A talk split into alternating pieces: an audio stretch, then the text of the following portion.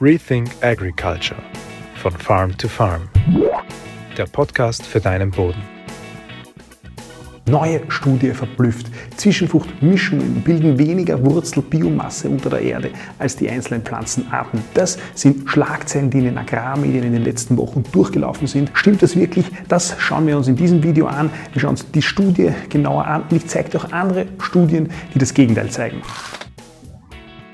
Hallo und herzlich willkommen bei diesem Video von Farm to Farm. Mein Name ist Christoph Kutscher. Ich freue mich, dass du wieder dabei bist. Also, es geht um eine Studie, die ist aus Deutschland, die in den letzten Wochen, also im September 2022, 2023, im September 2023 durch die Agrarmedien gelaufen sind und vielfach diskutiert wurde, wo das Ergebnis, oder zumindest war das die Schlagzeile äh, in den Medien, das Ergebnis war, dass die Zwischenfruchtmischungen weniger Wurzelbiomasse bilden als die einzelnen Pflanzenarten. Und wir schauen uns ja immer insbesondere auch gerne die Wurzelbiomasse an, weil die einen großen Beitrag neben anderen Faktoren zum Humusaufbau äh, leistet.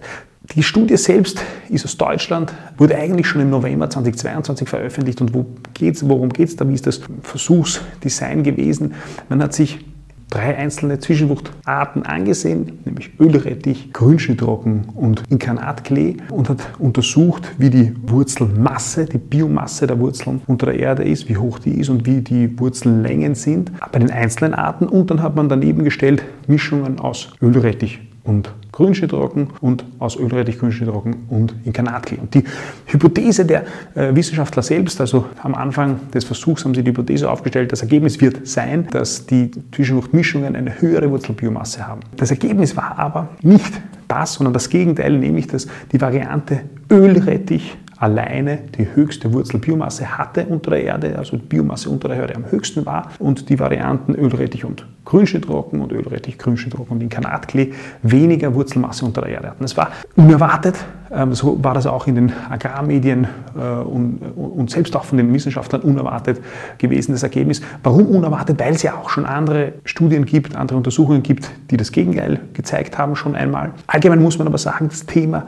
Wurzeln, Biomasse der Wurzeln, das ist ein sehr, sehr schwieriges Thema, das zu untersuchen, weil es extrem aufwendig ist. In dem konkreten Fall sind die Zwischenfrüchte Mitte August in zwei Jahren, 2018 und 2019, ausgesät worden. Und dann im November wurden, wurden sozusagen Blöcke aus, der, aus dem Boden genommen, das Ganze natürlich randomisiert und so weiter. Und diese Blöcke dann äh, untersucht und gemessen am Ende, wie viel Wurzelmasse da wirklich steht und wie weit die Wurzeln nach unten reichen. Man hat also Aussaat im August, Mitte August und die Überprüfung oder die Untersuchung der Wurzelbiomasse im November. Warum ist es zu diesem Ergebnis gekommen? Das ist so, hat sich anscheinend die in der Biologie so entwickelt, ähm, aber man kann das schon auch kritisch untersuchen, meines Erachtens nach dieses Versuchsdesign. Was sind da meines Erachtens nach zu bemerken? Erstens mal die Saatstärke. Im Ergebnis, in der Konklusion, in der Zusammenfassung des, dieser wissenschaftlichen Arbeit fassen die Wissenschaftler selbst im ersten Satz zusammen, dass der Ölrettich auch in den Mischungen dominant wurde. Warum? Die Ölrettich-Saatstärke wurde in der Solo-Variante mit 30 Kilogramm pro Hektar angegeben und dann in den Mischungen entsprechend reduziert auf um 50 Prozent auf 15 Kilogramm bzw. um 33 Prozent dann entsprechend auf 10 Kilogramm pro Hektar. Aber in der Praxis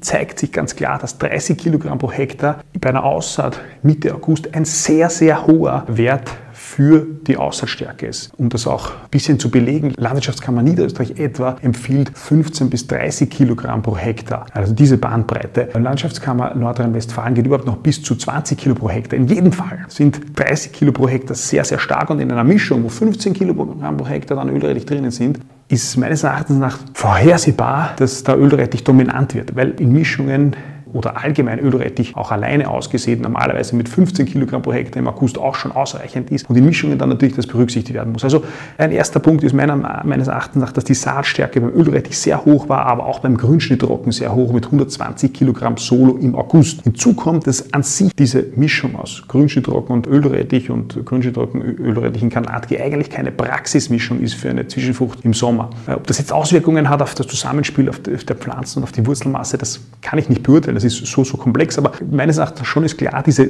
diese Komposition aus Zwischenfrüchten, das ist keine klassische Zwischenfruchtmischung, die in der Praxis verwendet werden würde bei einer Aussaat Mitte August. Das heißt, ähm, aufgrund dieser Saatstärken ist, und das ist wie gesagt auch in der Untersuchung niedergeschrieben worden, ist der Ölrettich dominant geworden. Das hat dann zu dem Ergebnis geführt, dass, dass die Ölrettich-Solo-Variante die höchste Wurzelbiomasse hatte. Also aus meiner Sicht ist also diese Saatstärke ein Thema, die, die man in Frage stellen kann beim Versuchsdesign. Ein, ein Thema, das auch noch meines Erachtens nach, wie gesagt, nicht sehr praxisbezogen ist, ist die allgemeine Zusammenstellung, eine Grünschnittrockenmischung wird und vor allem mit dieser hohen Saatstärke auch wird nicht Mitte August ausgesät. Und der dritte Punkt, den ich noch aus der, auch aus der Praxis sozusagen kritisch betrachten würde, ist, dass man diverse Zwischenfruchtmischungen eigentlich erst bei 5, 8 oder 10 Zwischenfruchtarten wirklich als so bezeichnet werden können. Aber ich verstehe natürlich vollkommen, dass in der wissenschaftlichen Untersuchung ein Versuchsaufbau mit 10, 12 Pflanzenarten wesentlich komplexer ist. Und ich verstehe natürlich auch allgemein, dass die Untersuchung sehr komplex ist.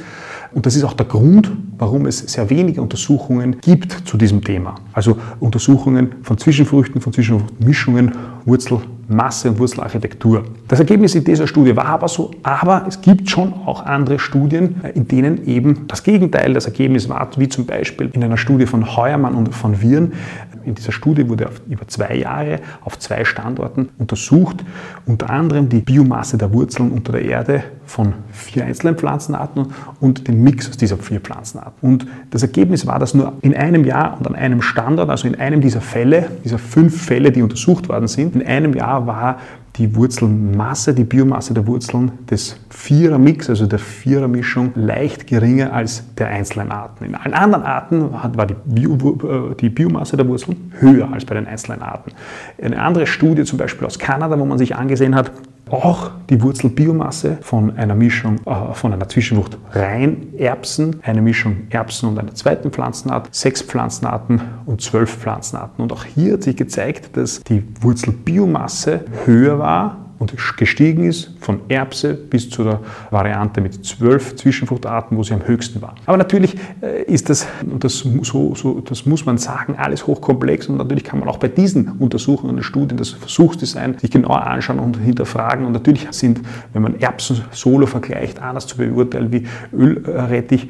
Aber zum Beispiel hat sich in dieser Studie in Kanada gezeigt, dass die Zwischenfruchtmischungen eine höhere Stabilität hatten, also dass die Abweichungen über die, über die verschiedenen Untersuchungen Bedingungen geringer waren. Was heißt das, dass sie, dass sie stressresistenter sind, dass eben verschiedene Pflanzenarten in einer Mischung dann natürlich auch besser mit Stresssituationen, mit widrigen Witterungsbedingungen umgehen können. Und das bringt mich zum eigentlichen Punkt.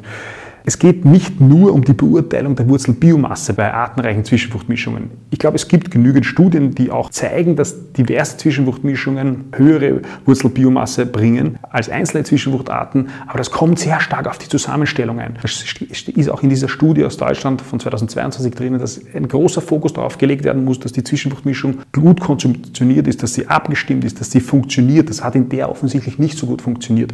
Aber es gibt auch eine ganze Latte anderer Vorteile, Vorteile, die Zwischenfruchtmischungen, die diverse kluge Zwischenfruchtmischungen haben gegenüber einzelnen Arten. Und da gibt es auch Studien dazu, zum Beispiel aus Deutschland, wo unter anderem Norman Gensch beteiligt war, ein Wissenschaftler aus Deutschland von der Uni Hannover, äh, mit dem ich schon mehrere Videos gemacht habe, kannst du dir gerne mal ansehen auf YouTube. Und in, dem, in, der, in der Studie wurde unter anderem untersucht, welche Auswirkungen haben einzelne Zwischenfrucht, also in dem Fall Senf, ein Vierermix und ein Zwölfermix, also äh, zwölf Zwischenfruchtarten, Pflanzenarten ab, ähm, auf das Bodenleben auf der einen Seite und wie kohlenstoffeffizient sind die, wie viel, wie viel CO2 kann sozusagen gebunden als Kohlenstoff verwendet werden. Und die höchste sozusagen CO2-Nutzung, Effizienz hatte die 12er-Mischung. Und die 12er-Mischung hatte auch die höchste mikrobielle Biomasse unter der Erde im Vergleich zur 4er-Mischung und zur 1er-Mischung. Sprich, bei der 12er-Mischung, bei der diverseren Mischung äh, waren mehr Bakterien, mehr Pilze, mehr Einzeller im Boden nachzuweisen mehr Masse und mehr Diversität. Und das hat natürlich viele Vorteile auch nur ein Aspekt, nämlich zum Beispiel Nährstoffaufschließung. Ich schaffe natürlich damit eine, kann unter Umständen Pathogene zurückdrängen und so weiter. Wie gesagt, aber auch nur ein Aspekt von diversen Zwischenfruchtmischungen, der in der Studie als Vorteil nachgewiesen werden konnte. Summa summarum muss man sagen, wie gesagt, die Biowurzelmasse alleine ist kein, ist meines Erachtens nicht der einzelne einzige Grund, der für artenreiche Zwischenfruchtmischungen spricht. Da gibt es noch viele andere, wie schon zuvor erwähnt, eben die Stabilität gegenüber Witterungsbedingungen, das Aufschließen verschiedener Nährstoffe, Nährstoffe, das Durchwurzeln auf verschiedenen Ebenen. Und das wurde zum Beispiel in der Studie aus Deutschland 2022, also diese besagte Studie, die da kürzlich durch die Medien gegangen ist, gezeigt, dass natürlich eine Mischung aus Ölrettich und Sandhafer eine andere Durchwurzelung auf anderen Ebenen hat, wie jeweils die einzelnen Arten. Es gibt noch eine ganze Reihe an weiteren Vorteilen, habe ich schon in vielen Videos gezeigt, von artenreichen Zwischenfruchtmischungen, klug abgestimmten Zwischenfruchtmischungen.